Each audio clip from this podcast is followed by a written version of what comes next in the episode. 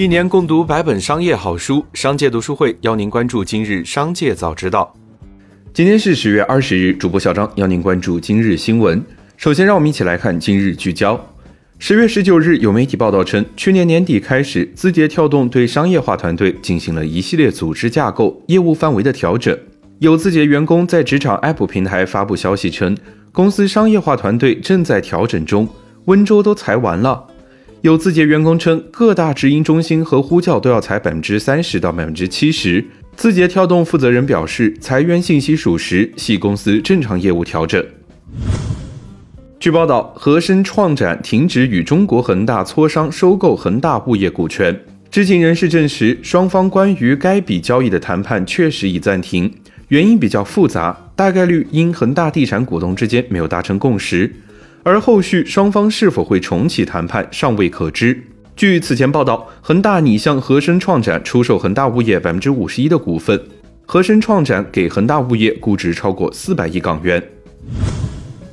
老人持身份证取钱被要求手机再认证事后，有媒体找到了这位当事的倪大爷。现年七十四岁的他表示，不知道视频是如何流传上网，已经给自己的生活造成了困扰。他进一步澄清，其实是一个误会，银行并不是故意刁难。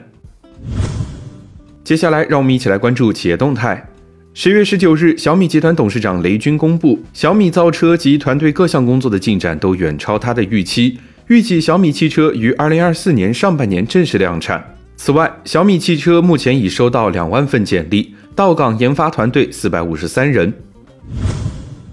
相关信息显示，大润发申请注册“我在大润发杀了十年鱼”商标。据了解，“我在大润发杀了十年鱼”是当下流行网梗，年轻人常用来表达不在乎的态度。此次提交商标申请，大润发或将全力打造“我在大润发杀了十年鱼”这一 IP，有望看到更多联名和周边商品。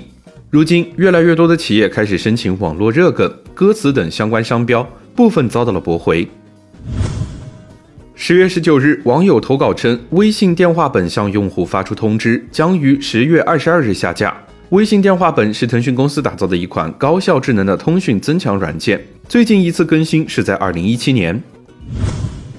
十月十九日午间消息，近日，网易云音乐与原创音乐唱片公司摩登天空达成战略合作，双方将在音乐版权、音乐演出等领域展开深层次、多样化的合作。目前，网易云音乐已获得摩登天空旗下全量音乐版权授权。近日，北京比特大陆科技有限公司新增一条被执行人信息，执行标的二十三万四千六百六十五元。北京比特大陆科技有限公司成立于二零一三年十月，注册资本约一千一百一十一万人民币，法定代表人为詹克团。其经营范围含计算机软硬件技术开发、销售自行开发后的产品、货物进出口等。高途课堂官方微信公众号发布致高途课堂家长的一封感谢信，信中称，随着双减政策的出台与落地，按照国家相关政策要求，已将预收学费存入受政府监管的指定银行账户，学员学费受到国家保护，从而保障家长的合法权益。信中还提到，目前高途课堂现金余额五十四点八七亿元。十月十九日凌晨，苹果在发布会上推出全新的 MacBook Pro、AirPods 三以及 HomePod Mini 等产品，均已在官网上架。被网友们封神的苹果文案也来了，快得吓人，快得太吓人，强者的强，霸气不封顶。除了上架新品，苹果还对官网进行了重新设计，将其产品和服务分开。近日，针对此前的五百八十二亿元定增，宁德时代回复深圳证券交易所下发的定增审核问询函。问询函要求宁德时代详细论证说明，在持有大额货币资金、较高现金流入且持续大额对外投资的情况下，发行融资的必要性及规模合理性，是否存在过度融资的情形。宁德时代表示，本次股权融资是基于行业发展趋势、公司业务发展规划及资金支出需求等因素综合确定，有助于业务发展并保持较为稳健的财务结构。本次融资规模具有合理性。对于郑州一海底捞七十二元两百克毛肚实际只有一百三十八克一事，海底捞再次回应感谢关注，对此希望补充说明：产品按要求摆盘后存放需在半个小时内。顾客凌晨四点就餐，因员工提前摆盘后放入冻库保存，产品特性导致水分流失，属操作失误，已加强整改。对此，他们很抱歉，已于当天给顾客当面道歉，并支持顾客依法维权。因顾客提出两万现金赔偿未能达成一致，已就此向市场局主动报告。紧接着，让我们来关注产业消息。据报道，发红包者自愿在群内发放金额不等、份数不等的红包，与抢红包者构成赠与关系，与违法犯罪没有关系。但偷抢具有专门属性，指向特定权利人的红包，则涉嫌违法乃至犯罪，金额较大者构成盗窃罪。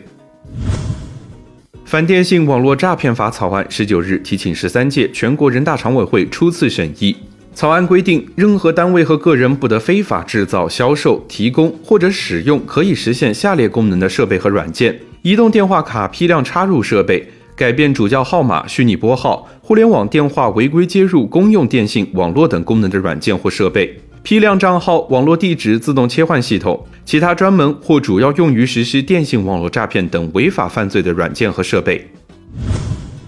最后，再让我们把目光放向国际。十月十八日，美国众议院司法委员会的五名成员致信亚马逊 CEO 安迪·贾西，指控亚马逊创始人杰夫·贝索斯等高管可能在公司的商业行为方面误导或向国会撒谎，正考虑是否将此事交给美国司法部以进行刑事调查。